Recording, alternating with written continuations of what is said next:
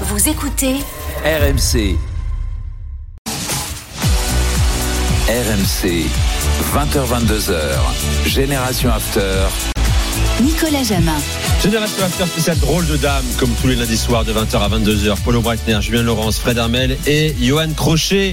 Gilbert prendra relais à partir de 22h avec un invité ce soir, lendemain de OMPSG, Valentin Rongier, qui est l'un des meilleurs clients euh, en foot, euh, en France, pardon, en Ligue 1, qui sera en direct dans l'after euh, ce soir. Était déjà venu il y a quelques mois. C'était un excellent moment. Euh, ce sera pas moins ce soir dans l'after. L'Italie. Johan, on va évacuer le, le Napoli, hein, qui est déjà championne, champion. On en reparlera pour le titre dans un mois, un mois et 18 demi à peu points près. d'avance. C'est quoi, dans un mois et demi à peu près La début projection- avril La projection, c'est plutôt fin avril quand même. Fin avril. Si on, si on continue sur, euh, sur ce qui se passe depuis le début de la saison, la, Dingue. la projection est fin avril. Ouais. 18 points d'avance sur le deuxième. Mais derrière, grosse baston en perspective. 5 équipes en 6 points pour les 3 places du top 4. L'Inter, le, le Milan, la Roma, la Lazio et l'Atalanta. Les deux Milanais ont un peu d'avance au classement quand même.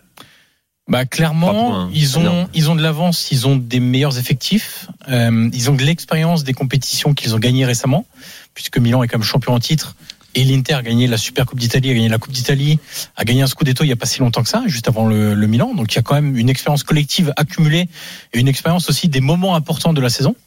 Euh, donc c'est vrai qu'ils ont une petite avance sur les autres. Ils ont une avance aussi en termes de qualité d'effectif, de construction du club, etc., d'ambition. Euh, mais c'est vrai que Milan, ils ont euh, ce côté. euh, on a l'impression que la plus mauvaise période est passée, que désormais ils ont retrouvé avec un nouveau schéma tactique. Ils ont retrouvé la solidité, ils ont retrouvé l'agressivité. Surtout, ça fait quatre matchs qu'ils prennent pas de but. Mais c'est pas simplement parce qu'ils jouent bas. Souvenez-vous ce que j'avais dit lors du, derby où c'était incompréhensible la manière dont le Milan avait joué avec une équipe qui jouait dans ses 20 mètres en permanence, là où Pioli avait renié deux ans de travail. Là, il a repris sa marche en avant avec une équipe agressive. On a un Malik Thio qui est vraiment exceptionnel en défense.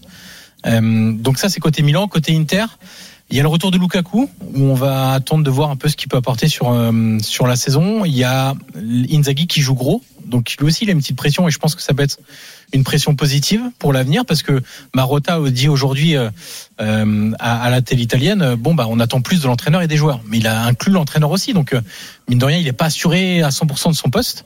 Donc ça c'est pour les clubs milanais qui sont clairement dans les dans les cinq, on va dire, l'Inter qui est la deuxième meilleure attaque d'Italie aussi, ça compte.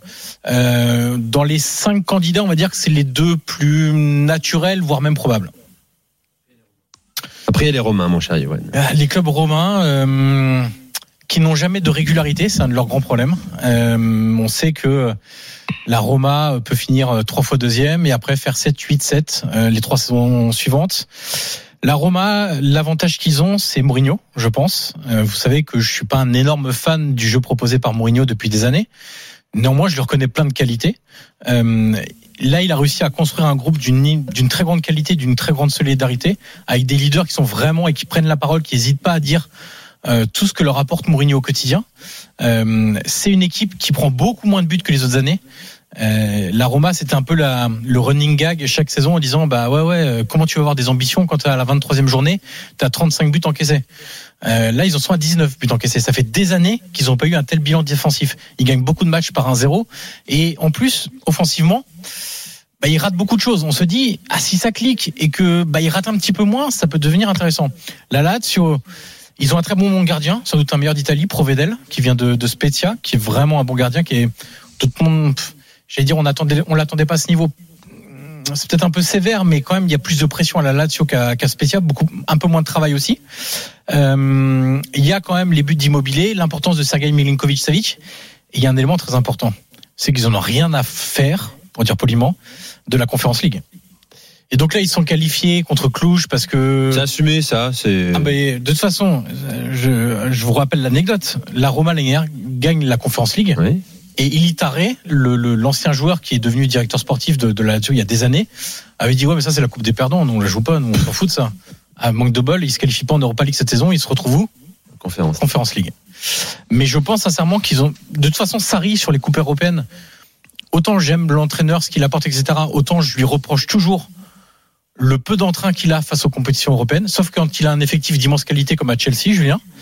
Mais autrement, je trouve que, franchement, avec les équipes qu'il a eues, c'est, c'est pas normal le peu de résultats qu'il a en Coupe d'Europe. Donc ça, ça peut être un élément essentiel parce que ils peuvent vite alléger le calendrier. Bon, puis l'Atalanta, euh, sixième, euh, en chasse patate derrière ce, ce Exactement. quintet. Euh, bah, je parlais de- d'équipe qui aura peut-être qu'une seule compétition à jouer, l'Atalanta, un seul match par semaine. Je vais vous dire, l'Atalanta, depuis le début de la saison, ils sont tellement à un match par semaine qu'ils organisent des matchs amicaux en milieu de semaine pour euh, avoir plus de rythme, etc. Euh, Il y a un truc qui me dérange avec l'Atalanta, je la mets presque naturellement en dernier candidat, dernière candidate pour euh, pour ces cinq, pour les quatre premières places parce que je trouve, j'en avais parlé en tout début de saison, le recrutement. J'étais pas hyper convaincu parce que c'est un recrutement très, de manière euh, volontairement provoque, je dis très première ligue, c'est-à-dire des joueurs très puissants qui vont vite, etc. Et en regardant le match euh, contre Milan ce, ce dimanche soir, je me suis dit mais c'est pas possible une équipe amorphe comme ça. Je me suis fait la remarque contre Lecce plusieurs fois cette saison. Je me suis dit, mais 2-0, ouais. il, il crée rien en fait. Et contre Milan, vraiment, il y a zéro tir tenté en 45 premières minutes. Vraiment, il se passe rien, strictement rien. Et je suis allé voir un peu, euh, vous connaissez mon appétence pour la data, et euh, je suis allé voir un peu la data. Et sur les, ce qu'on appelle les, les expected goals, sans compter les penalties, parce que les penalties, ça a une très haute valeur. Donc parfois, une équipe qui a beaucoup de penalties, ça truque un petit peu la valeur d'expected goals, la production offensive. Ils sont passés de 1,99 par match, donc c'est quasiment deux expected goals par match en 2019-2020, à ensuite 1,82, 1,58, 1,35 maintenant. Et en fait, moi je l'explique par une façon, c'est que ils ont plein de joueurs qui vont vite, qui sont des dribbleurs, mais qui perdent beaucoup de duels, etc. Il leur manque quoi?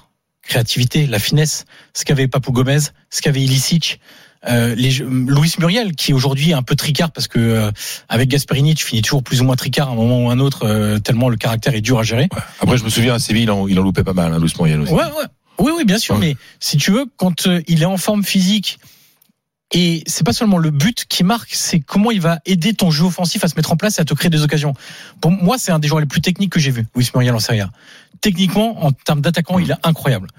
Il est, il comprend très bien le jeu dans les petits espaces, il est redoutable, etc. pour se lier avec les ailiers, avec un deuxième attaquant, etc.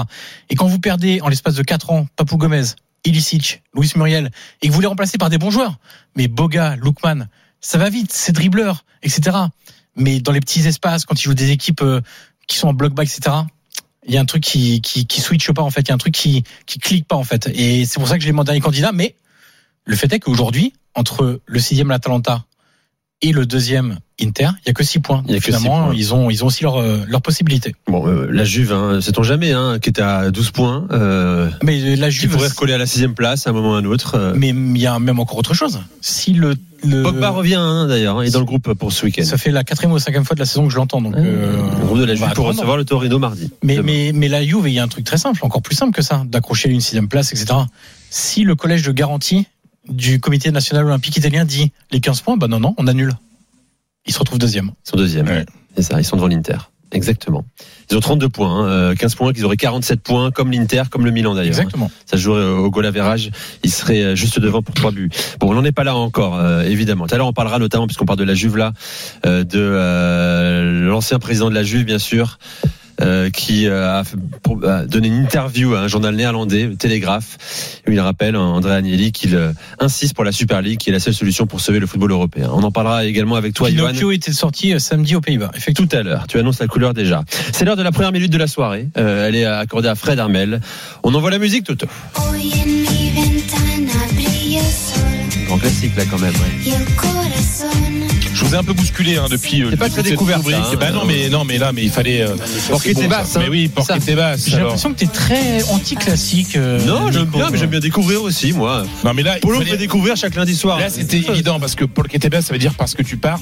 Mais si tu, euh, si tu sépares le port du quai et tu mets un point d'inauguration, c'est pourquoi tu t'en vas. Et c'est la question qu'on a envie de se poser. Robin Le Normand, pourquoi tu t'en vas de la France? Robin le Normand. Bah oui, Robin Le Normand. Français, brestois, non, le Normand, donc il est, il est, Les Bretons. il est breton. Robin Le Normand, c'est l'un des meilleurs défenseurs centraux espagnols, enfin, du championnat espagnol. Il a joué à peu près euh, 80% des minutes, euh, toutes compétitions confondues en, en, en Espagne. Il joue à la Real Sociedad, qui est un club qui fonctionne très très bien. Et il n'a jamais été appelé en équipe de France, alors que je vous rappelle par exemple qu'un certain Varane euh, quitte l'équipe de France. Quoi. Il y a peut-être besoin aussi de renouveler, et il y a peut-être de la place euh, dans ce poste de défenseur central. Bah non. Et ben comme Deschamps l'appelle pas, bah, il se dit que finalement, euh, si, pourrait peut-être demander la nationalité espagnole. Voilà. Alors il faut 10 ans pour pouvoir la demander, 10 ans de résidence. Lui, ça fait 6 ans qu'il est en Espagne. Sauf que si euh, la fédération espagnole a envie de lui, il suffit de faire une, un truc qui s'appelle la carte de la nationalité. Euh, ça passe en conseil des ministres et il devient euh, espagnol du jour au lendemain.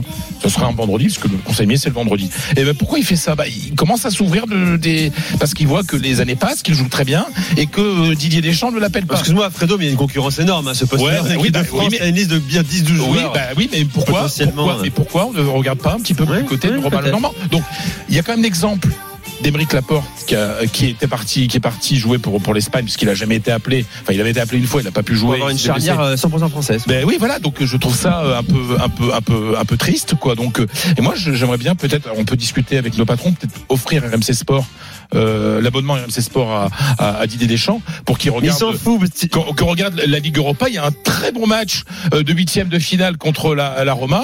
Euh, bah là, il verra euh, le niveau de, de Robin le, Oui, le mais il joue à la Real Sociedad et pour Deschamps, c'est pas possible. Non, il joue en Espagne. Et pour aller pour Deschamps, il vaut mieux jouer en Angleterre. L'Espagne, ce petit championnat désormais. Mais c'est oui, mais même avant, En même quand on était numéro un, Pourquoi en euh, Didier Deschamps, il regardait jamais les. Non, mais ça, euh, je plaisante un peu, mais regardez, moi, ça me ferait un petit peu mal au cojones, comme on dit en espagnol, que deux super joueurs français, comme Émeric Laporte et, et peut-être le Normand, soient les défenseurs centraux d'une sélection étrangère. Bon. Il y a une réaction peut-être là-dessus? Non, mais tu l'as Il dit. y a embouteillage. Hein. Ouais, voilà, c'est ça le problème. Ah, c'est ça, il y a qu'il y a embouteillage, tellement ouais. de qualité à ce poste-là que c'est compliqué. Tu veux pas en voir à Deschamps quand tu vois d'autres qui sont pas encore appelés, etc. Enfin, c'est colossal en fait le réservoir. Enfin, sur cette question-là, Didier Deschamps n'est pas plus, non plus le coach le plus progressiste du monde. Quoi. Voilà.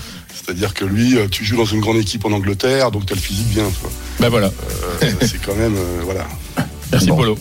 Euh, voilà pour Et la minute Jeannette, de- hein, la chanteuse, c'est Jeannette, hein, euh, qui était une, une chanteuse hispano-britannique, née à Londres. Jeannette. On la salue bien. Euh, merci Fredo pour cette minute. Dans- tout à l'heure on aura la minute de Fred, de Johan, pardon, de Julien et de Polo, euh, bien sûr.